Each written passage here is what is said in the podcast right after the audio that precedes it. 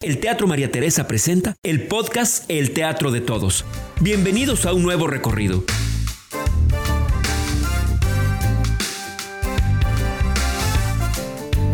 Tercera llamada. Lucía, mira, esto es un podcast Ok. que estamos haciendo Gabo y yo Ajá. para poder eh, tener un pequeño archivo de nuestros creadores más valiosos. Bueno, el caso está en que es una conversación no tan clásica, ya vi. Ay, Lucía. Este, bueno, pues es una conversación padre en Ajá. donde eh, nos interesa ver muchas cosas que casi nunca nos preguntan, ¿no? Ok. Entonces, bueno, primero, como estamos viendo el asunto este de la entrada. A ver, préstamelo. Yo los leo. No, hombre, que tú lo lees. Aquí yo hago la entrevista. Ey, yo te, yo te entrevisto. Te vas a enfrentar al Gabo también y eso. Ok. Eh, bueno, primero te voy a pedir, como a mí me, supercagan las preguntas estas de, a ver, ¿y cómo empezaste? ¿Y por qué haces teatro? Ajá. Y ese tipo de cosas que te hacen seguramente 83 mil veces durante las entrevistas. Me gustaría que Como yo tuvieras... tengo cara de mala, no me las hacen. Ah, ok, bueno. Ah. Pues yo te lo voy a hacer, pero de la manera más fugaz. De manera que tienes aproximadamente un minuto para contarme a qué te dedicas, cómo empezaste y lo que tú quieras. Es solo un minuto. Venga. Así que no hay presión. Una, dos, tres, un contando. Pues hago teatro, quién sabe por qué, pero me gusta hacer teatro, ya tengo un buen rato. Creo que espero que la vida me permita seguir haciendo teatro hasta que esté súper chochita. ¿Por qué hago teatro? Porque me gusta, me gusta la vibra que se genera cuando cuentas cosas con la gente, las reacciones de la gente. ¿Cómo empecé? Pues bueno, este, tenía opciones mentales muy extrañas, quería o ser modelo, o ser monja o hacer teatro. Y entonces pues me vine para acá, ¿no? En este, en este rollo. Conocí la escuela. ¡Ay! Me quedan 18, 17, 16. ¿No? Conocí la escuela a través de un maestro de pantomima. Y de- a través de él supe que existía artes plásticas y bueno, ahí empezó como la historia. Eres actriz. Soy actriz. Cuatro segundos. Me sobra. Así es. Aunque me gusta más decir que soy teatrera, Muy bien. porque como que lo, lo otro suena como más... Presuntuoso para ti. Ajá. Fíjate que aquí vamos a hacer como un pequeño recorrido. El podcast se llama El Teatro de Todos. Entonces vamos a hacer un pequeño recorrido como por el espacio. Ajá. Jugando, que estamos en una de estas áreas y en cada una de estas áreas te iré haciendo preguntas este, pues, que te van a gustar. Lucía Mientras las Cortés. respuestas les gusten, está chido. Ya veremos. Lucía Cortés. Verla en escena de frente es uno de los más hermosos regalos que como actor se puede tener. Ella tiembla en escena, ella se comparte, ella es una hermosa y generosa cómplice que te enseña tanto como no se imagina. Ella y su disciplina y talento son ese shampoo que el alma del teatro de Jalisco tanto necesita. Es mi hermosa y gran amiga. Mm. He ah, aprendido a amarla con su carrilla, con su rudeza, con sus inseguridades y su bello y gran talento. Es mi honor poder tener en este recorrido por el Teatro María Teresa a Lucía Cortés. Ay, qué bonito. Voy a llorar. Vámonos a la cartelera. Para saber qué vamos a ver, la cartelera. Solo una vez puedes usar las palabras mucha y una vez puedes usar la palabra ninguna. Ok, Todo lo demás lo debes responder con cifras. ok. Hijos, Uno. padres, Ahorita ya ninguno. mascotas actuales. Dos. Ya ahí usaste la palabra ninguno, ¿eh? Ya no puedes volverlo a usar. Ah, que la chingada. Carreras profesionales, Eso también no importa. Eh, una. parejas, ninguna. trabajos, Tres. sueños cumplidos, Un chingo. sueños por cumplir, Un chingo. carros, Ninguno. tatuajes, Siete. piercings, Seis. deudas. Un chingo no me dijiste que podía usar. No, no, no. Número. Deuda sí, pues sí. Puedes decir muchas Como buen todavía. mexicano. Todavía puedes decir muchas. Pero capaz que luego la necesito, entonces digo un chingo. No. Número. Tranza. ¿Deudas? Sí. Hay un montón. Económicas un montón. Tarjetas de crédito y así. Proyectos actuales. Ah, pues más bien proyectos que se quedaron ahí detenidos. Sé que tenía que decir cifras. De cifras. Eh, tres, Ok. ¿Cuántos cambios de casa has tenido? como siete más o menos. ¿Mejores amigos? Me, me quedaban muchos, ¿verdad? Todavía tienes muchos. sí. Muchos, afortunadamente. ¿Cuántas veces has tenido sexo, Lucia Cortés? Ya te gastaste el mucho. este, yo creo. números, números. Pues déjame las cuento, a ver. bueno, pero como ya me gasté el muchos y ya dije un chingo muchas veces, pues entonces digo un putero. Ah, O no, sea, tiene que ser, lo que no es mucho, ninguna tiene que ser cifra. Se vale 10 mil. No sé, güey. No, ojalá. Digamos que cinco mil, ya que dijo el diez mil Ok. y yo dije ojalá, bueno, ¿Cuántos viajes increíbles? pues no puedo decir muchos. Puros números ya de aquí en adelante. Todos. ¡Números! ¿Así eres con las indicaciones de los directores? A veces. este, digamos, híjole. Viajes increíbles. Viajes increíbles, pues es que para mí todos los viajes son increíbles. Este de mi casa aquí fue un viaje increíble, güey, porque Ay, sabía lo que venía. Ay, sí. No, pues digamos así en Cifras. cifras, pues unos 10. ¿Cuántas veces te has enamorado? Mm. Así, profundamente. Es que yo siempre me enamoro profundamente, pero así de cachetear las banquetas, como cuatro. ¿Número de veces que has estado a punto de morir? Yo creo que solo una. Pérdidas cercanas y dolorosas por el COVID, Por el COVID ninguna, afortunadamente. afortunadamente. ¿Número de meses que respetaste el encierro? Cero. ¿Arrestos? Ninguno. ¿Novias o novios en tu vida? Híjole. Como 14 Muy noviera, ¿verdad? de morra de morra. Ahorita soy muy tranquila. Accidentes de auto, Mm, uno, asaltos, uno, fracturas, una, cosas de las que te arrepientes. ninguna. ¿Paracaídas? No, ¿Bungee? no, ¿Operaciones? una. ¿Libros leídos? Como pocos, realmente como debería, pocos, unos 200. Borracheras hasta el tronco, así que pierdes la conciencia. A perder la conciencia Sí, tres sí. veces en mi vida. Experiencias paranormales. Siempre me quedo a la rayita porque soy muy consciente. Experiencias paranormales, una. ¿Cuántas veces has visto una estrella fugaz? Pues de niña varias, unas 10 yo creo, y ya después como que pierde uno el interés de estar buscándolas, ¿no? ¿Fobias?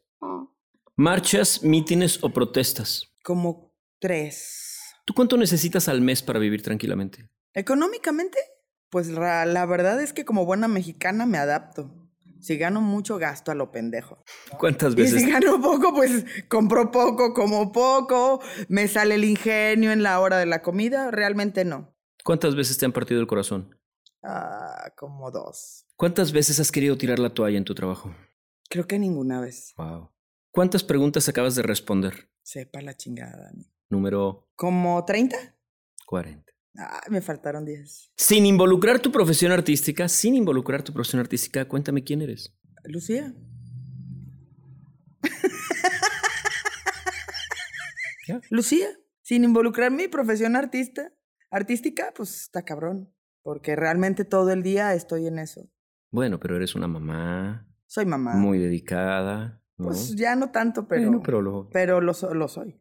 O sea, soy mamá. Eres este, aparte, docente. soy docente. Ah, es que para mí también eso es parte de mi profesión artística. Porque como la docencia la, la ejerzo dentro del, del medio, ¿no? Yo considero pero que también eres es parte una de. hija, eres una hermana. soy hermana, soy hija, soy tía. Y últimamente muy seguido. Y eh, mamá, mm, mujer, vecina. ¿Qué más ejerzo aparte de la cuestión artística? Pues compañera de trabajo. Algunas veces me toca hacer cuestiones administrativas, ¿no? ¿En qué crees? En mí, en la gente, en la familia, en el amor. ¿A ti el arte te ha salvado de alguna vida distinta? Sí. ¿Qué vida hubieras tenido si no hubieras te hubieras dedicado a esto? Pues creo que se hubiera limitado al otro, ¿no? O sea, sí hubiera trabajado quizá en el rollo administrativo, quizá en el rollo pedagógico. Hubiera quizá tenido unos cuatro chilpayates, ¿no? Creo que sí. Y sí, sí me siento salvada. ¿Y quién fue tu mayor influencia para dedicarte a lo que te dedicas? Nadie, güey, yo nomás de curiosa. Mm. Si pudiéramos ver tu vida en un cuadro, ¿de qué colores estaría compuesto? Híjole. Mm, yo creo que sí tendría, mm, aunque suene muy joto, la gente que me conoce de cerca sabe, pues tendría que tener tonos rosas a huevo, Sí. aunque tenga otros, ¿no? Aunque tenga matices más oscuros, violetas, morados profundos, pero siempre creo que llegaría por ahí al, a lo rosa. Y afortunadamente, porque para mí eso significa que las cosas han estado chidas, ¿sí? Por ahí algún arco iris maricón estaría padre. Tu vida hasta el día de hoy, ¿en qué género o estilo teatral está? Híjole. no, pues es que al día de hoy, yo creo que es como una farsa brillante. ¿No? Lo que sí sé es que melodrama no. O sea, los No, personajes que están. claro. Los personajes que están en mi vida son súper complejos y los conocemos desde todos sus ángulos, ¿no? Entonces, no, tendría que ser por ahí, por una, digo, dije farsa brillante, pero creo que podría ser hasta una comedia, ¿no? Pieza tampoco, porque no me aviento nada en la cabeza solamente. Acciono, acciono. ¿Tus tres mejores trabajos cuáles son? Pues con La toda, con toda la- La voy a, la voy a no, no, rodear, vuelta, ¿no? di cuáles son tus mejores montajes, tus mejores Ah, lo- actuaciones. lo- los mejores montajes que yo tus considero... mejores trabajos para ti, ¿cuáles son tus mejores trabajos? Pues es que he tenido montajes que yo he disfrutado mucho y que no necesariamente el público los ha Pero disfrutado para igual. ti, pero para ti es lo que vale. Mira, hay un montaje que a mí me hizo crecer muchísimo, que fue ese Mocking Pot Liberense hace muchos años con Fausto, eh, que ha sido una fortuna trabajar con él. Después, no puedo decir que tres, porque creo que de cada uno se aprende y que creo que a estas alturas, para mí eso es lo valioso. Por supuesto, inevitablemente tengo que mencionar a Viaje de Tres, que creo que para mí ha sido una enorme experiencia, tremendo miedo cuando iba a ingresar, porque yo siento que fuera de esa invitación, en la vida hubiera tenido la oportunidad de trabajar con la gente que trabajé ahí y de aprender lo que aprendí ahí a chingazos, porque fue, órale, éntrale y, y Ujú. sácale al, Sí, sí. ¿no? Este, y creo que, bueno, mencio- he mencionado dos que también han marcado como diferentes etapas. Creo que en Mocking Pot, en Mocking Pot me di, me, me di cuenta que podía hacer muchas cosas. Este, creo que perdí como esta inseguridad que tenemos eh, como principiantes a partir de, de ese momento y dejé la inseguridad para tomar como la responsabilidad, que creo que esa transformación Oh, fue como muy bonita. importante. Eh, por supuesto que ha habido grupos y cosas que te van marcando y que te van definiendo el rumbo que vas tomando, ¿no? Y creo que Freak, eh, para mí, Ujú. es eh, un trabajo súper importante porque creo que a partir de, de- eso, eh, dices, este es el tipo de gente con el que quiero trabajar.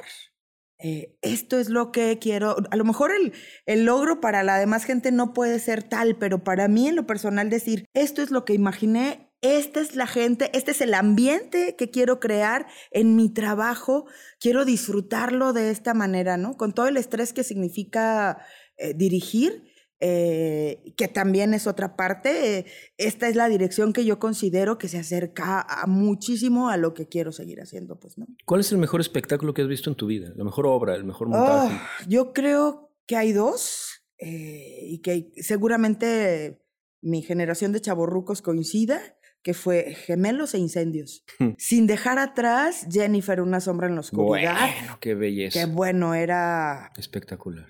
maravillosa, ¿no? Eh, dicen, mira, conocí a Lucía en la compañía de teatro de la UDG. Los dos éramos muy jóvenes, ella un poquito más. Yo tenía el papel del soldado número 35 y ella era una de las protagonistas. Ah, cabrón. Me parecía que era la mejor de todos. Así que secretamente la admiré desde entonces. Años después le hice una propuesta indecorosa por lo arriesgada. En dos semanas tenía que aprenderse y representar el papel para una obra Ah. que ya llevaba 13 funciones. Lucía no solo se aprendió el papel, sino que lo hizo estupendamente. Y a un montaje que estaba destinado a cumplir solo con 15 funciones le dio el suficiente oxígeno como para casi llegar a 100. La quiero mucho, Jorge Ay, Fábregas. qué bonito. Sí, nos conocimos en Malinche. En Malincheada. Malincha, sí. Exacto, Y yo acababa de entrar a la compañía. Fue mi primer trabajo en la compañía. lo sé. Y sufría, bueno, horrores, lo que sufríamos todas en ese tiempo, ¿no? ¿Has arrastrado algo de eso para acá? La disciplina, afortunadamente, las cosas chidas. Lo demás, pues bueno, ahí se queda, ¿no? Había un ambiente pesado ahí. Y ahí o te ponías fuerte o te ponías fuerte o te chingaban.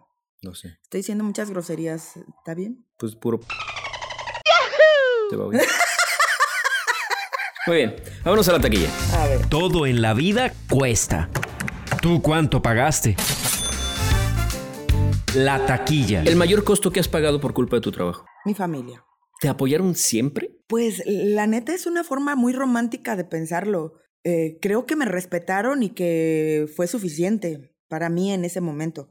Nunca pensé en, ¿estarán de acuerdo no estarán de acuerdo? Yo tomé la decisión de hacer esto, de salirme de mi casa, porque por eso me salí de mi casa, ¿no? Porque estaba estudiando y las funciones eran tarde y vivía súper lejos. Y entonces dije, voy a buscar un espacio para vivir acá. Me apoyaron, creo que más bien me entendieron y respetaron, que creo que eso es muy poderoso.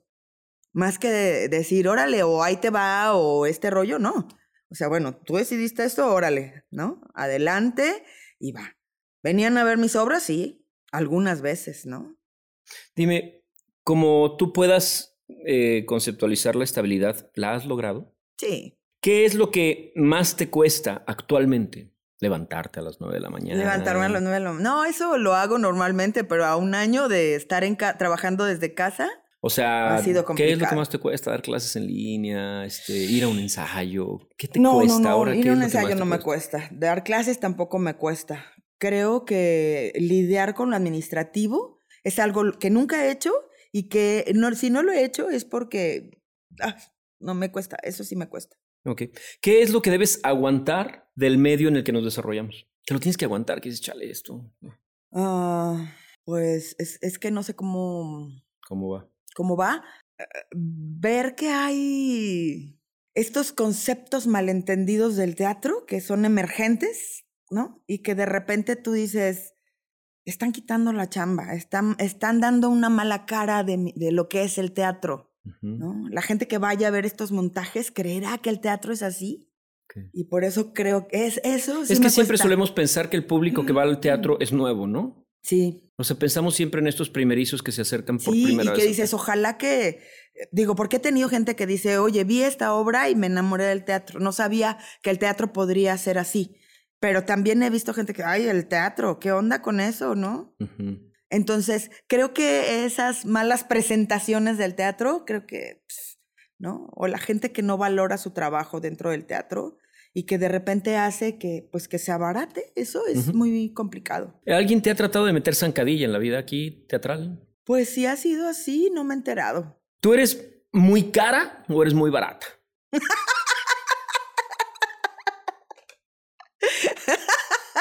Este, ¿Pa' qué, yo creo que yo, ey, pues sí, depende, ¿verdad? Como en el mercado, güey. Estamos en la taquilla. No, pues yo creo que barata, no sé. No sé a qué te refieres. Yo me invitan y si el proyecto me interesa, si a eso te refieres, digo que sí. Oye, te voy a pagar, no me importa, güey. O sea, está bien chido el texto, vámoslo haciendo, ¿no? Si se acomodan a mis horarios de ensayo, vamos. Si era eso, güey. Si era. Eh, dice, del museo a la marcha gay, G. A propósito de ese memorable día en la vibrante Ciudad de México, Jorge Fábregas me escribió que por fin me había aceptado. Lucía es mi ideal, le respondí. Aclaremos el punto. Desde el sexto año de primaria empecé a escribir, de una manera automática y casi compulsiva, el nombre de Lucía. Siguió repitiéndose el caso hasta hace pocos años atrás. Me acostumbré, creyendo que se debía a la influencia bienhechora de algún espíritu bueno. Pues miren, que no me equivoqué. Desde que la vi en baño de damas y en ventanas en la noche, y en otras muchas, y luego me tocó en suerte trabajar con ella en la bala, supe que no me había equivocado. Lucía Cortés, para acabarla de subliminar, ha sido no solo mi ideal de artista comprometida, sino mi apoyo, mi descanso, mi gran im- impulsora en los momentos en que más dude de mí. Jesús Hernández. Ay, qué bonito. Qué bonito darse cuenta que la gente piensa tan bonito de ti, ¿no? ¿Verdad? Y yo tan hija de la Nada más le pregunté yo a los que sé que piensan bien bonito de ti, o sea, no te creas. Date una vuelta por los otros y vas a tener otros 300. Vámonos al lobby. El mejor lugar para lo trivial. El lobby. ¿Cuál es tu historia de terror de la pandemia? Ay, Dios. Mi historia de terror de la pandemia, nunca, nunca tuve miedo de la enfermedad. Eh, siempre he creído que es una manipulación, pero ese es punto de otro, de otro, de otro costal, De ¿no? Otra cosa. Pero a mí, el- mi historia de terror es tener eh, cinco días encerrada. cinco días, fíjate. O sea, venir de un ritmo de trabajo que trabajo de 7 a 3, de 3 10 a, doy clases hasta las 9, que a veces ensayo en la noche, y que estoy haciendo una maestría, que a las 1 de la mañana estoy viendo las clases, ¿no? Entonces, de ese ritmo de trabajo, decir quédate en tu casa, eso fue lo más terrible que me pudo pasar. Lo, y de verdad, lo que dije hace un momento que hice una semana es porque realmente no aguanté estar una semana, máximo una semana fue mi máximo encierro. A la semana yo ya estaba levantándome a las 6 de la mañana a caminar por el centro solo, a salirme a un parque, porque mi cuerpo lo necesita, ¿no? Me trepaba a la azotea a hacer ejercicio, quería sol, quería aire. Para mí era terrible quedarme, ¿no? De hecho, sí, dos, tres veces así de un amigo, oye, voy por ti, güey, te estás volviendo loca encerrada en tu casa. Para mí eso fue lo más terrible, más allá de, de lo que pudiera.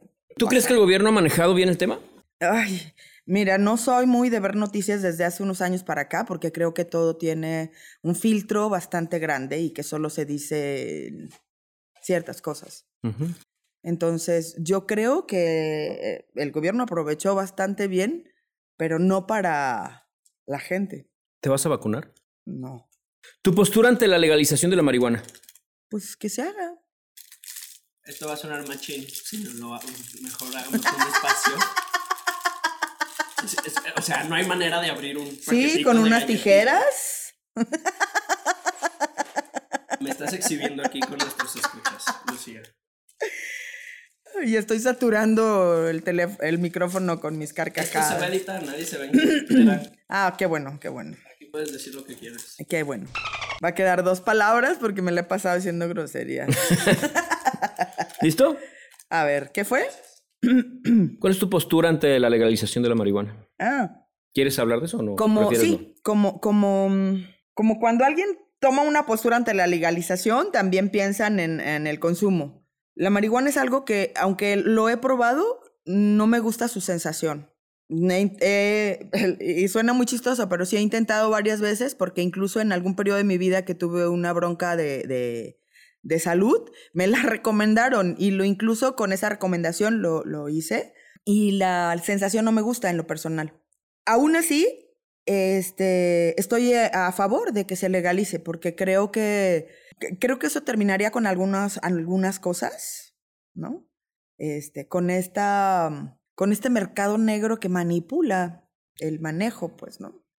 Eso por un lado. Y, y por otro, que, que pues se ha demostrado que hace menos daño que otras cosas que, que utilizamos de manera cotidiana, ¿no? Hace menos daño que, que este, el alcohol, que todos sabemos que en exceso, pues, te jode, ¿no? Eh, ¿Tú qué crees que nos falta para entender el tema de la equidad de género? Ah, No, no hablemos nada más de género, ¿no? O sea, sí, sí, sí. de equidad. Yo creo que estamos en el camino y que falta, pues lo que falta en muchos aspectos, educación, ¿no?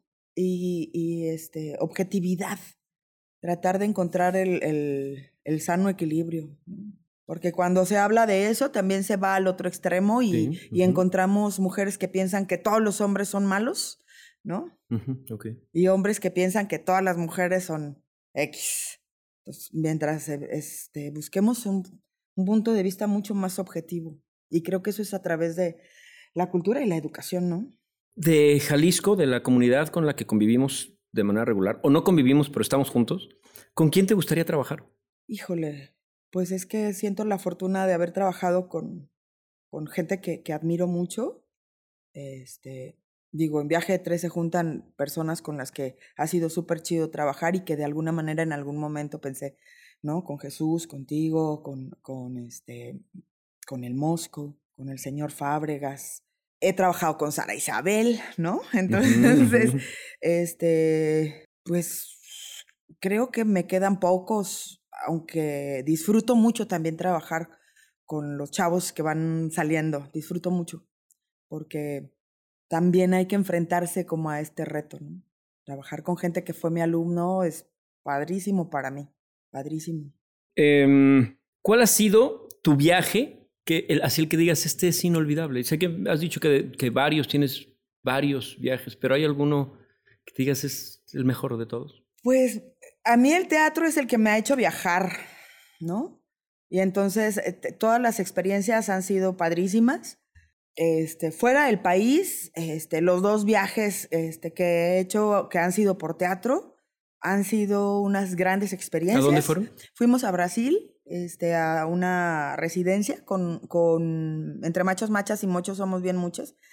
Que además luego lo maravilloso de ir con gente de teatro, pues es que va uno entre compas y, y que eso se disfruta, ¿no? Se magnifica, ¿no? Se ma- ajá. Y este, a Cuba fuimos a un festival de teatro de títeres también. Wow, y la experiencia, bueno, además de conocer Cuba, la experiencia de, de, de ese festival fue como muy increíble. Pero, por ejemplo, para mí el viaje que hicimos juntos con Viaje de Tres a Durango, que tuvo como 400 horas de viaje, 15 minutos de teatro y regrésate otras 15 horas de viaje.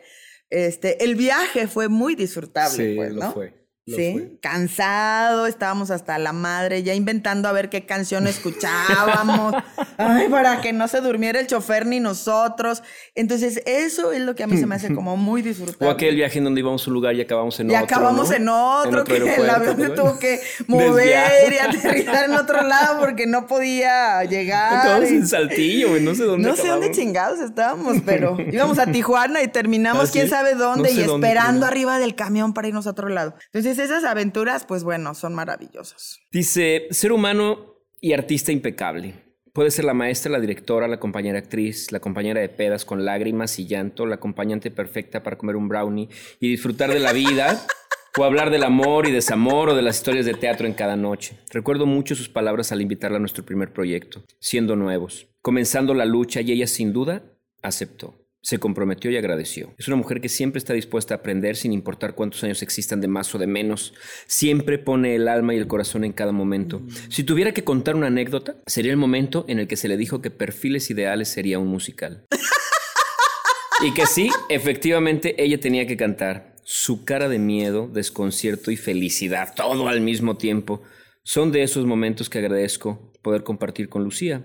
Si hiciera una comparativa con la comunidad LGBT o con la comunidad de foráneos, siempre encontramos a una familia, alguien que se vuelve guía, como una madre. Dentro del teatro, ella es mi mamá. Ay, ¿Quién? Armandito. Claro. Sí, es bien chido. sí, la verdad es que creo que ya lo habíamos comentado en algún momento cuando eh, perfiles ideales cuando a mí me invitan era un montaje que fue así de, oye, me invitaron y dijeron una obra, está. Le dije, ¿sabes? Tú sabes que mis ensayos son, o son a las nueve de la noche o no puedo porque es algo de la universidad, ¿no? Y bueno, pues hay que comer, ¿sabes? Y entonces dijo, nos adaptamos a tus ensayos, van a ser unos seis, siete ensayos. No te preocupes, el texto está sencillo, chalala, chalala. Al segundo ensayo me dice, va a ser musical. sí, la verdad es que sí. Eh, eh, se dice mucho que no me gustan los musicales. Eh, no me gusta ver musicales, esa es la realidad. Me, no me atrapan emo- emocionalmente. A mí me gusta ir, ir a sentarme en una butaca y que sentir que La la, entraña, ¿no? angustia y este rollo. Y quizá no he visto los musicales ideales como para decir, este, híjole, me emocioné con el personaje, este, me llevó um, por un viaje de emociones, que eso me gusta mucho, porque siento que hay como estos, estos cortes con las canciones a veces no están tan conectados emocionalmente, pero bueno, ese es otro cantar. Pero fuera de eso, en cuestión trabajo le tengo mucho respeto. Yo entiendo que quien está en un musical debe de tener una preparación física eh, muy poderosa, ¿no? Porque estás cantando y vas a bailar y vas a trabajar actoralmente y la energía tiene que estar al mismo nivel en, los en las tres cosas. Eso es lo que creo de un musical. Entonces, yo no me siento preparada para estar en un musical. Ya estuve en uno. Por ahí hay Ni dos que me vi. están buscando. Y yo te vi. ¿no?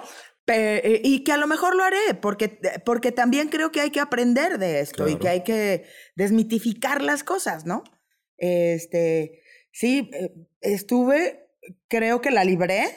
Eh, creo que me falta mucho también. Además, este perfiles tuvimos, no tuvimos tanto tiempo de preparación eh, como hubiéramos querido, aunque siempre nos quedamos con esa sensación, ¿no? De Ujú. todas las obras. Eh, y bueno, pues pandemia nos quita una temporada que hubiera sido una oportunidad maravillosa para mejorar lo que hubiera que mejorar de perfiles, ¿no? ¿Una galletita? No, muchas gracias. No, no lo estamos comiendo nosotros, ya son para sé, ti. qué chido. Son para ti. Vamos a la. Placeres hay muchos. Para eso está la dulcería. Ya sé, qué chido, pero yo me tomé mi cafecito bien. ¿Quieres más? A gusto. Sí, sí, se puede un poquito. Un poquitito más. ¿Puedo checar a ver si? No sé si quedó, pero ahorita vemos. Si no quedó, no, ¿eh? Si no quedó, no. Tu mayor placer. ¿A qué hora? Yo creo que mi mayor placer es vivir, güey.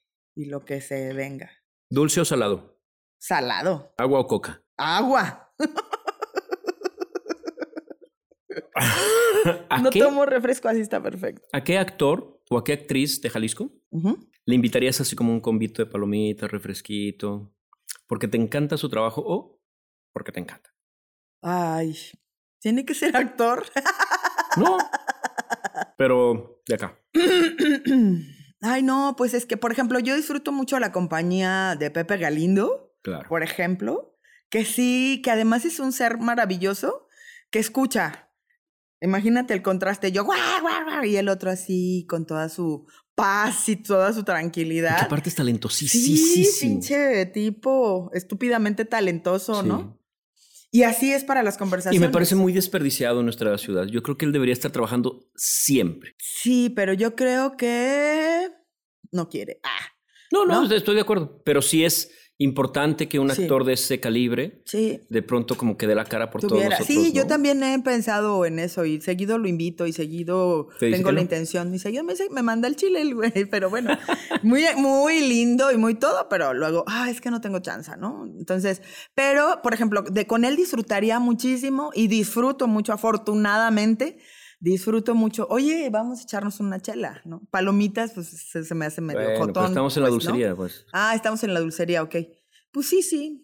Sí, también. Hay gente con. pe- Pero, ¿sabes Bueno, qué? aquí en el María Teresa vendemos cervezas, una chela. Ah, una chelita, una chelita. Sí. Luego vamos a tener que agregar la cantina después. de- Ah, eso está bueno. no, pues sí, oye. ¿Qué tipo de teatro amas ver? Mm. Ay, a mí me gusta, me gusta mucho conmoverme, me gusta mucho que me cuenten historias. Mm, mm, me gusta mucho ver a los actores en, en esta vulnerabilidad que es el actuar, ¿no? ¿El contacto físico o alguna relación en escena alguna vez ha trascendido el escenario para ti? No, no, tengo muy bien diferenciados la ficción y la realidad. Es una pregunta que, que se hace mucha gente al público. ¿eh? Oye, no. ¡Ey! Y en el beso. Pero, ¿sabes qué? Como nunca he sido princesita, yo nunca he tenido obras donde sea la galana. Entonces, sí, claro. A mí, a ver, el, el público no puede ver esto, pero yo quisiera, a lo mejor esto se va a tener que editar, ¿eh? pero yo quisiera que me, que me explicaras lo siguiente. Mira, resulta que platicando con algunos amigos en común, Ajá. alguien pone esta foto, el maestro Jesús Hernández pone esta foto Ah. contigo, ¿no? Después, mm, alguien más puso, bueno, Gloria puso esta foto, Ah, sí, sí, sí. ¿no? Y entonces a mí se me ocurrió, bueno, pusieron esta belleza de fotografía que eres, De, de Ventanas en la noche. en Ventanas en la Noche. Es la única vez que me he cortado el pelo por teatro. Me lo corté y me lo pinté. De tenerlo más Guapísima, ¿eh? largo que ahorita. y entonces a mí se me ocurrió mandarles esta foto y decirles perdón, pero entonces después contestó Jesús Hernández, Mm, no, perdón, les gano yo. Sí, claro. Pero posteriormente escribió alguien que nos dio la madre a todos, diciendo, les gano yo. Por favor, explica qué es lo que acabamos de ver. Acabamos de ver una fotografía de Jesús Hernández con Lucía Cortés, uno al otro pasando normalmente, una de Gloria igual. Después la mía es un beso, en viaje de tres, un beso en la boca que nos damos.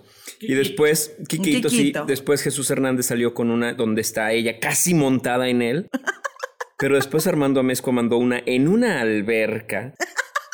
No se ve nada de ropa, por lo menos del pecho hacia arriba, ¿no? Sí traía mi trajecito de baño. Y Bueno, él besándola, él besándola a una ciudad de fondo, una alberca, y ella sonriendo placenteramente. Entonces, bueno, no ha sido la, no ha sido la galana, pero mira, ha sido la galana. he tenido la fortuna.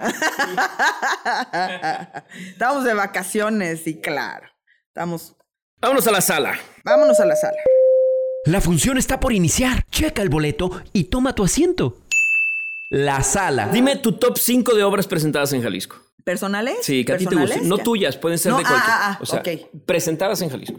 Pues bueno, ya dije dos, que ¿Que creo que, Jennifer? que- que es Jennifer, Una sombra en la oscuridad, Gemelos. Ajá, gemelos. Y creo que de ahí podría, este, pues es que se me va a ver la edad, güey. No le hace las que te Eh, gustaría incluso hasta volver a ver. La de Impaz, no sé si recuerdas supuesto, con Impaz, Lupita Ortiz y Beto Ruiz. dirigida por Beto. Creo que fue una de las cosas Nos marcaron a todos. maravillosas. Eh, ay, pues es que me quedan dos lugares y está Échale. cabrón. Pues nada más dos. Este, pues me voy a poner en dos porque creo que ah, también han, han sido como muy importantes, que es Ventanas en la Noche, justamente que la acabamos de mencionar. Dirección de y Miguel Hugo. Freak. Dirección de Miguel Hugo. Y Freak. Y Freak. De hecho, Ventanas en la Noche, fíjate que estuvo en una muestra nacional que fue aquí en, aquí en Guadalajara, Ajá. Donde yo tuve participación ahí, por ahí en varias de las obras, porque fue el año en que estuvo mi primera dirección, que fue Adictos Anónimos. La estuvo recuerdo, sí. Ventanas en la Noche y estuvo, fue, fue justamente cuando estuvo Impaz y ese mismo, ese mismo año. Y, eh, a ver, espérame, ¿sí? Pues fui, no me acuerdo cuáles otras estaban, pero estuve yo por ahí en, en dos, tres este, montajes. ese ¿Hace cuánto viste la última obra de teatro? Ah, pues hace como tres semanas vine a verte. Sunset. Eh, cuéntame qué es lo que más disfrutas de ir al teatro. O sea, la experiencia desde que te preparas o compras tu boleto. ¿Qué es lo que más te, te gusta? Híjole, yo soy, como soy medio miope, me gusta mucho sentarme en primera fila y lo que te decía hace un momento, el ver, el ver este, el, el trabajo actoral, eh, eh, este asunto de ver la vida arriba del escenario, lo disfruto mucho, ¿Comedia o drama? lo que esté bien hecho. Esta pregunta es importantísima porque no imagino la respuesta. ¿Musical o teatro convencional? Fíjate, a mí el, el- el teatro musical se me hace mucho más convencional. Vámonos al escenario. Luces al 100 y abre el telón. El escenario. Ok, preguntas y respuestas muy concretas. ¿Qué es actuar? hay por ahí una definición que me gusta mucho y me gusta mucho trabajarla con los alumnos, que es actuar, es reaccionar verdaderamente a estímulos ficticios. Me gusta mucho trabajarla porque creo que desmenuzado de esta manera podemos entender qué andamos buscando a través de los ejercicios o a través de lo que vamos haciendo. Y eh, me gusta su comparativo con, con la vida, ¿no? Que la única diferencia que encontramos ahí es el- la calidad del estímulo, que es un ec- estímulo ficticio. ¿Qué es dirigir? ¿Estrés? ¿Quieres algo más concreto? ¿Qué es el teatro? Uf, magia. ¿Qué es el aplauso? Vida. ¿Actuar es fingir o es vivir? Vivir. ¿Cuál es tu libro favorito? Es muy difícil elegir uno así. Yo creo que hay uno que me marcó la vida, que fue, bueno, hay dos de García Márquez que los conocí a través de mi abuela, que tuve abuelos lectores, que fue La triste y dulce historia de la cándida Heréndira y su abuela desalmada y 12 cuentos peregrinos. Esos dos libros me los prestó mi abuela y a partir de ahí conozco, conozco a García Márquez y me suelto, ¿no? Creo que fue... ¿Quién es tu dramaturgo o dramaturga? Así. También ahí es complicado, porque hay muchos que me gusta cómo escriben. No sé cómo se pronuncia el de incendios, que lo, todo lo que he leído Ah, de sí, él tienen- tienen es nombre como ah, bien intenso. Mashdi Muwad, ¿no? O algo así. Sepa la chica. Washdi Muwad. Quién sabe cómo. Pero él ah, se me hace. Porque he leído otras dos cosas de él, tampoco he leído muchísimo, porque creo que no hay muchísimo acá. Este, pero se me hace muy, muy, muy loco su, su rollo.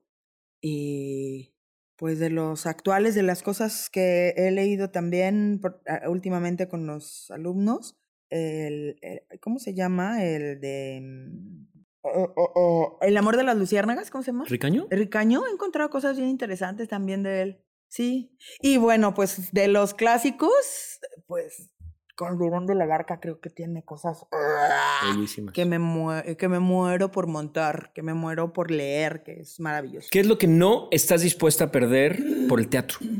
Pues iba a decir la dignidad, pero Ya vimos las fotos. Conste que solo hubo dos no son de cena. Todas las demás es, es con alcohol intermedio. No, este. No, pues, híjole, yo, yo creo y, y me gusta mucho comparar esto porque lo creo firmemente que yo el teatro lo comparo con el amor. Ok. O sea, para mí ir a una función es como ir a una cita de amor, ¿no? Cuando vas a una cita de amor, te preparas, estás nervioso todo el día, te arreglas, estás pensando en el momento del encuentro. Siempre Qué bonita lo comparo comparación, así. Lucía. Qué bonita ¿no? comparación. sí. Y entonces es como muy emocionante. Y pues así como soy de arrojada para enamorarme, creo que también en el teatro. Nunca he pensado cuál es el límite para, para enamorarte ni cuál es el límite para, para hacer teatro. Claro que por supuesto que hay como, como reglas morales personales, Claro. ¿no? Que nos sobrepasaría, ¿no? ¿Qué es lo que crees que no se enseña, pero que sí se aprende? Pues es que aunque, aunque hay gente que tiene un talento nato y tiene un... Si no tiene disciplina, no hay un desarrollo. Entonces, creo que lo más importante acá es como la, la disciplina y la disposición. Y que los alumnos no lo van a entender, los chavos no lo van a entender hasta que lo viven. O sea, aunque tú digas, la disciplina es esto y este rollo, ellos no van a entenderlo hasta que lo vivan. Igual que, eh, igual que la verdad en escena, ¿no? Hasta que no se vean, hasta que no estén enfrentándose a diferentes textos. Yo incluso muchas veces les digo, o sea, esto que estamos platicando ahorita, ¿no? A lo mejor no les va a caer el 20, Hasta hasta, su de- quinta obra, a- hasta Sí, su sí, cuarto director, van a decir, ay, a esto se refería a mi maestra loquita, ¿no? O sea, hay un montón de cosas. teatro. dice, fue mi maestra y en la escuela, directora en varias ocasiones, compañera en montaje, amiga en la vida, la quiero y admiro muchísimo. Para mí es un ser que siempre te enseña arriba y abajo del escenario. Admiro su amor por el teatro y por compartir y dirigir con tanta fuerza y calidez a la vez. Como compañera y amiga, una palabra en la que yo la definiría es generosidad. Ah. Agradezco tenerla como un referente de actriz que me gustaría ser o docente. Y verla en cada montaje actuando es un regalo de aprendizaje y experiencia. Y yo la quiero muchísimo. Gloria. Ay, claro, yo también la quiero mucho a la Gloria. Súper talentosa. ¿Verdad? Esa mujer no tiene, O sea, no tiene no- fin. no, no. ¿No? Estoy de acuerdo. Me, me encanta su transformación, nos ha tocado trabajar en varias cosas. Me encanta esta capacidad que tiene de, de transformarse, ¿no? Nos tocó, por ejemplo, eh, cuando le invitamos a Freak, yo dije, tiene que ser Gloria. No me importa que en la descripción diga, tiene que ser maravillosa, bellísima, no me importa, porque Gloria puede ser bellísima, bellísima. exuberante, pero también puede, puede ser una niña. Alguien Sí. que vio Misericordia y que luego vio Freak, dice, no, no te puedo creer que es la misma actriz. Qué maravilla, ¿verdad? ¿No? Y luego la ves en, en, este, en perfiles, que es una adolescentita, y se la crees, güey. Sí. ¿No? Se la crees. Está bien padre. Aparte es, bien divertido chingona. trabajar con ella. Te puedes reír sí, día y sí. noche. Bien, una vámonos chingona. a la cabina. Qué nervios. Todo trabajo lleva una técnica. Y para lo técnico... La cabina. ¿Existe la técnica sin estar acompañada del instinto, sí o no? Ay, híjole.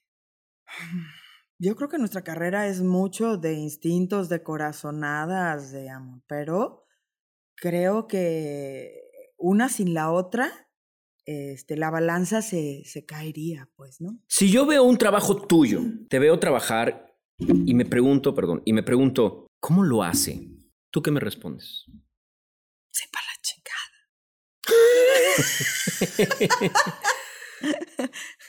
¿Quiénes son tus actores o actrices favoritas de Jalisco?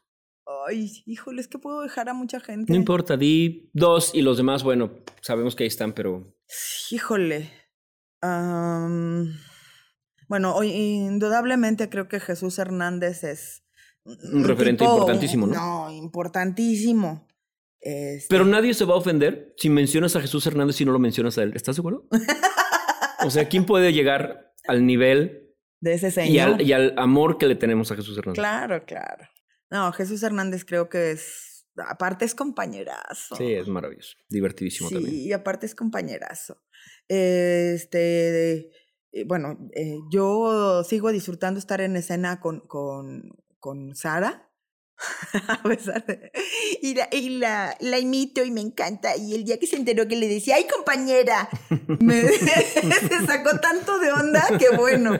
Y, este, no, por supuesto, obviamente, eh, eh, compartir escena con gente como tú, como con Gloria, que, que está chido que te ves a los ojos y, y estás transmitiendo vibra, ¿no? cosas así. Este, Gloria también es maravillosa y sí, también he tenido la oportunidad de trabajar con ella. Pues yo he tenido la fortuna de trabajar con mucha gente con la que ah, es padrísimo, ¿no? Esta adrenalina. Vamos a hacer, vamos a hacer una cartita a Santa Claus para que tú puedas como espectadora ver una obra. Entonces dime, ¿con qué director? Con el Mosco. ¿Con qué actor? ¿Uno nomás? Sí, uno. Pues Jesús. ¿Con qué actriz? Pero es que esa ya la vi. la- con Sara, por ejemplo. ¿Con qué escenógrafo? Pues con el Mosco. ¿Con qué iluminador? Pues con el Mosco. Con el Mosco también. ¿Con qué vestuarista? No, con Armando, por ejemplo. Oh, ¿con qué vestuarista? Pues con Alex Núñez. Mm. ¿En qué teatro? En este. Ah, güey. Ah, huevo, ¿no? Nadie ha respondido otra cosa. Vienen amenazados de muerte. Oye, ponme, pónmelas en orden. Teatro, cine, tele, radio y redes. ¿Así? Teatro, cine, ¿Así? tele, así. Venga, ok. Sí. Vámonos al baño. A mí no me gustan las cámaras. Algunas cosas apestan y se van por donde tienen que irse. El baño. Para yo trabajar me cagan. A mí, a mí me gustan, pero no tengo el perfil. Entonces, Ajá. A mí no me gusta. ¿Sabes qué me caga de- del cine? Las putas esperas. pues por eso te pagan. Ay, no, horrible. En el cine pagan por esperar. A ver, ¿alguna vez te has salido de alguna obra o algún espectáculo porque no lo aguantas? Sí. ¿Cuál? Ay, no me acuerdo.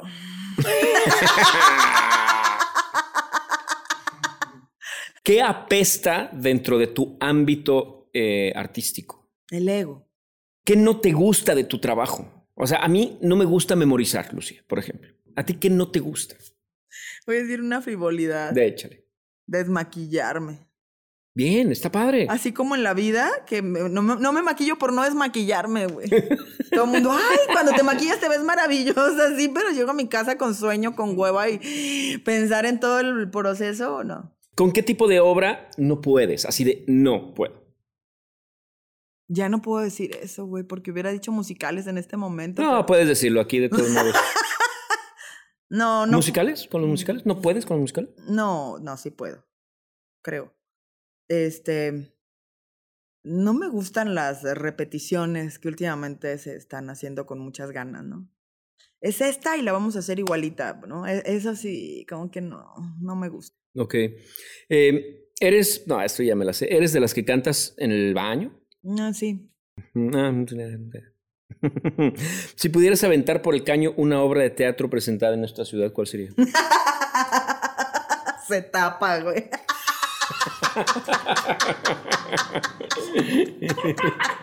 ¿Tienes el nombre de alguna? Ay, híjole, pero es que no, pues es que luego raspas muebles y ah, hay gente muy querida. Pues no, la- no digas el nombre, pero, pero igual dinos, por ejemplo, se presentó en Talado o algo Se así. presentó en casa suspendida. Ah, creo que ya sé cuál Y es. la suspendieron. Y la suspendieron. Creo que ya sé cuál es. Muy bien, vamos al camerino. Hablemos de lo que nadie ve. ¿Y eso se escucha? ¡Hasta el camerino! Tú tienes un ritual previo a una función. Yo creo que muchos. Aparte de tu 3, 33, 333, 3333. Y el doctor Epiménides paralelipómenos oriundo de la espérate, espérate, península. espérate, eso, eso no lo tienes que, eso no lo tienes que decir con calmita. Así es que, por favor. El doctor Epiménides paralelipómenos, oriundo de la península greco-itálica de Calímaco, cuna del cíclope polífemo, según el trágico vernáculo de Eurípides el Olímpico, pese a su título de catedrático en otorrinolaringología. ¡Ya, güey! ¿Cuál es, cuál es tu ritual? ¿Cuál es tu ritual? Pues es que hay muchos y yo creo, como te decía hace un momento, que como considero que es como una cita de amor, güey, este, siempre tienes como ciertas disposiciones, ¿no? También depende mucho de la obra. Hay joterías que hago que me gusta hacer, que, que, porque creo que me funcionan. En algún momento me di cuenta que me funcionan. Por ejemplo, lo que comes. Lo que comes siento que te pone en cierta disposición o no. Este, hay funciones que requieren de mucha energía y entonces tienes que pensar qué tienes que comer. porque yo me había quedado, por ejemplo, que hay funciones en las que la cuestión emotiva es mucho más poderosa. Sí. Y me di cuenta que si yo comía carne roja, que es una jotería, este, a veces no llegaba a las emociones. Ah, qué chistoso. Bien chistoso. Yo alguna vez a una actriz que, que tenía un personaje como muy intenso emocionalmente le pregunté cómo le hacía y me dijo, como chocolate desde que me levanto. Órale. ¿no? Eh, El alimento para ella era como, porque llegaba ya al teatro Ya te temblando. Claro. Pues sí, es que finalmente te estás vulnerando. Yo, por ejemplo, me di cuenta que no llegaba a ciertas emociones si, si comía carne o si, si como muy cercano a las funciones. Ok. Entonces, eh, por ejemplo, cuando machos o disección, que son obras como muy demandantes eh, físicamente, subes, bajas, te arrastras, estás acá, tienes un vestuario pesadísimo, que es complicado manejar, que se atora, que se... Todas esas cosas que tienes que estar alerta y que tienes que estarte moviendo. Este, ahí sí como puedo, me siento con la capacidad de comer carne roja sí o sí, porque necesitas como mucha fuerza, pues, ¿no? Pero no cercano a la función. O sea, yo cuando tengo función, desayuno como, como a las 12, una, y luego ya solo agüita, solo alguna frutita y párale de contar. Unos fritos en el camerino. a lo mejor a eso se debe el éxito también de, de Jesús Hernández, ¿no? O Ay, claro, oye, ese es- señor cuida. Desde las seis y media de la mañana que se va a caminar o algo así en las giras, pues es, mi compañero de cuarto en las giras. De pronto abre los ojos y ya no está. Sí. Y regresa a las 8 de la mañana después de haber caminado una hora y media Ajá. con una bolsa de fruta, ¿no? Sí, Y todo el día come. está, comiendo. come fruta. Sí. Ah, no, Y se fue a caminar con ocho polainas, ¿no? Sí, O sí, sea, de, dos kilos en cada pierna. Y bueno, ay, está no, cañón. Cuando no quiere seguir acostado. En, en el Actor Studio, cuando terminan una entrevista, hacen las famosas preguntas de Bernard Pivot. Y aquí queremos escuchar tus respuestas. ¿Cuál es tu palabra favorita? Soy muy grosera. Dale. Creo que es mi favorita porque la, dijo, la digo mucho puto. Como expresión, no como No alusión a algo ajá. y no. ¿Cuál es la palabra que menos te gusta? Eh, ¿Rencor? ¿Qué es lo que más te causa placer? Fuera de la cama, el teatro. ¿Qué es lo que te desagrada? Eh, la hipocresía, ¿Cuál es el sonido o ruido que más placer te produce? los bostezos. ¿Cuál es el sonido o ruido que aborreces escuchar? Ay, no. Pues no creo que nada. ¿Cuál es tu grosería favorita? Puto. Aparte de tu profesión, ¿qué otra profesión te hubiera gustado ejercer? Eh, creo que la música me gusta mucho y a lo mejor también me hubiera gustado como darle también por ahí. Ok. ¿Qué profesión nunca ejercerías? Nunca sería médico. Ok. Si el cielo existiera y te encontraras a Dios en la puerta, ¿qué te gustaría que Dios te dijera al llegar? Chido. Vámonos a la rece- Bien, vámonos a la reseña. Lo que todos tememos. La reseña. Tras el teatro de todos. Lucía. Ah, te- te- es cierto, tenemos, tenemos una sección muy chiquita, muy importante, que se basa en la pregunta incómoda del Gabo. ok. Entonces yo creo que tú estás súper lista para cualquier nivel de pregunta ruda del Gabo. No te creas. Vamos a ver. Fijo muy bien. Esta la pensé, la verdad, o sea, es como un poco elaborada, ¿no? O sea, yo creo que los superpoderes existen, pero de verdad deben de ser cosas muy estúpidas, porque cualquier persona que tuviera un verdadero poder como este supernormal eh, se convertiría en un villano, ¿no? O sea, no creo que pueda ser Superman y pues que te conviertes en un puto narcisista ególatra, ¿no? Y Claro. pues, o sea, es un nivel demasiado grande, no creo que la gente pueda manejar ese tipo de poder. Veamos a Putin. O bueno, Ajá. no, no, X.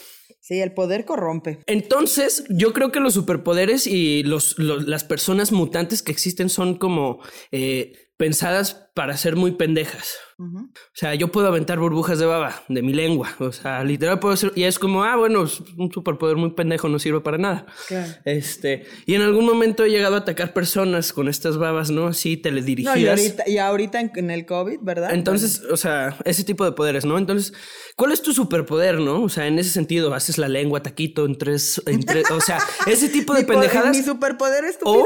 O, o poderes estúpidos como, ah, eres invisible, pero cuando nadie te está viendo, ¿no? O sea, no sirven de nada. O, ah, güey, eres increíble maestra, pero te toca puro pendejo de alumno, ¿no? O sea, ese tipo de cosas. Ah, no sé, una que a lo mejor tienes, eres muy grosera y eres increíble diciendo groserías, pero trabajas en Secretaría de Cultura, ¿no? O sea, alguna pendejada así.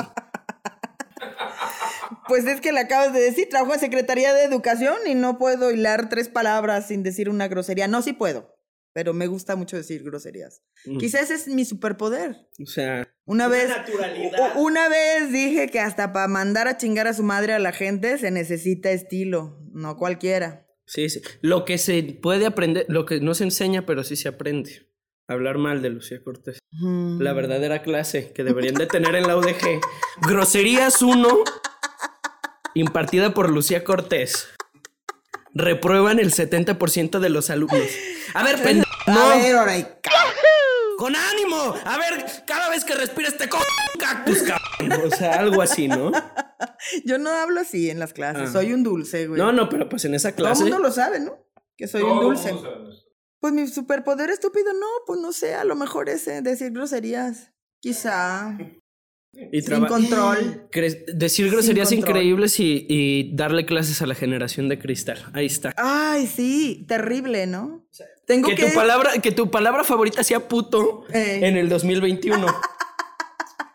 En una junta con las monjas en la escuela de mi hijo, estaba preocupadísimo porque se me fuera a salir una chingadera. El otro así, viéndome, mamá, no se te vaya a salir una grosería. Pues ni modo, ¿qué le Fíjate que mandan a hacer con esta madre? Cuando yo te conocí, Lucía, a mí me costó mucho trabajo encontrar el camino para encontrarte, ¿Sí? ¿no? Sí. Yo me sentía de pronto como, como muy agredido por esta presencia que tienes tan poderosa, tan grande, tan fuerte, ¿no? Tan directa, tan contundente. En algunos momentos me parecía invasiva y agresiva, ¿no? Y en algún momento me di cuenta, justo en ese viaje al que mencionas que duraron horas, Ay, sí. ¿no? Que, que eres un dulce. Y lo digo con el corazón en la mano, Lucía. No, lo- Eres una persona a la que adoro con todo mi Ay, corazón. muchas gracias, que cualquier persona que te conoce, como tengo la fortuna de conocerte yo y creo que me falta muchísimo por conocerte, se enamora profundamente de esta personalidad tan eso fuerte, tan grande, tan poderosa, tan hermosa. Di tu ridiculez que vas a decir para poder terminar mi cursilería. Es que tenemos que mencionar qué dulce eres. O sea, eres una rocaleta, ¿no? O sea, te ves por fuera y es como, ay, chale, rojo, así como que no, como que dices, ay, güey. Y ya le chupas y le chupas y vas llegando como que al centro más bonito. Eh, Yo siempre digo que la imagen no me ayuda. O sea, ya. No, pero no, no es tu imagen física. Es, es, es la manera en la que abordas de pronto a la gente. Y yo por eso te decía al principio, si esto que te pasó en la compañía, Ajá. que era muy difícil en cuestión de Sí. disciplina, lo habías arrastrado a lo largo de tu vida, porque a mí me parece, a mí me tocó todavía eh, padecer un poco esto, esto que, ¿no? que, que te ocurrió y que yo de- al- al- al- platicaba alguna vez con alguien que me decía, "Ay, es que Lucía es muy difícil. Yo decía, no, de verdad, Lucía, en el mejor de los sentidos, es una mujer súper fácil para enamorarse de ella en muchos sentidos. Pero eh, el, el teatro le dio un par de patadas cuando empezó. Pues ¿no? como a todos, ¿no? No, no a todos. Como a todos los de nuestra generación. Bueno. Porque venimos de una generación donde el que tenía la verdad era el director. Y no había poder absoluto eh, eh, más que el de él. O sea, eh, entonces. Bueno, y aparte de qué director estás hablando, ¿no? Eh, no, pero en esa generación todos eran co- como cortados con la misma tijera y que el estar en un grupo como lo era la compañía, pues requería también de una fortaleza tremenda. Ahora, yo no creo que, que yo no las he considerado como patadas, yo las he considerado como enseñanzas, ¿no? Y también Pero creo... era como la, la letra con sangre entra, chava. o Sí, sea, sí, sí, claro, claro, por supuesto. Pero también tú decides qué hacer con eso que te Lo pasó. Entonces, para mí han sido grandes fortalezas. Creo que también a, a partir de esto aprendes muchas cosas. Mm, tampoco creo que haya sido mi carácter formado justamente por eso.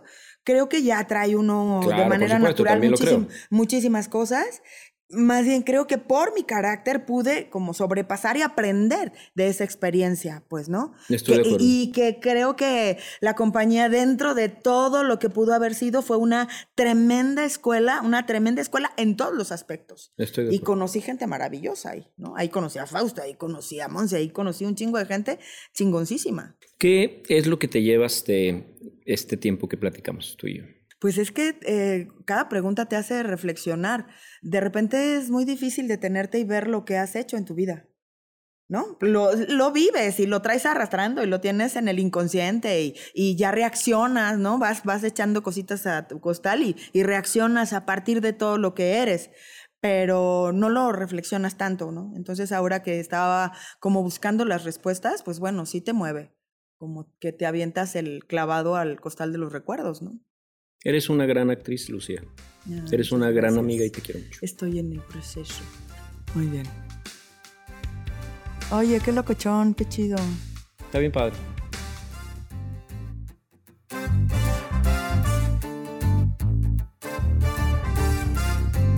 Desmontamos la producción y nos preparamos para un nuevo recorrido con nueva compañía.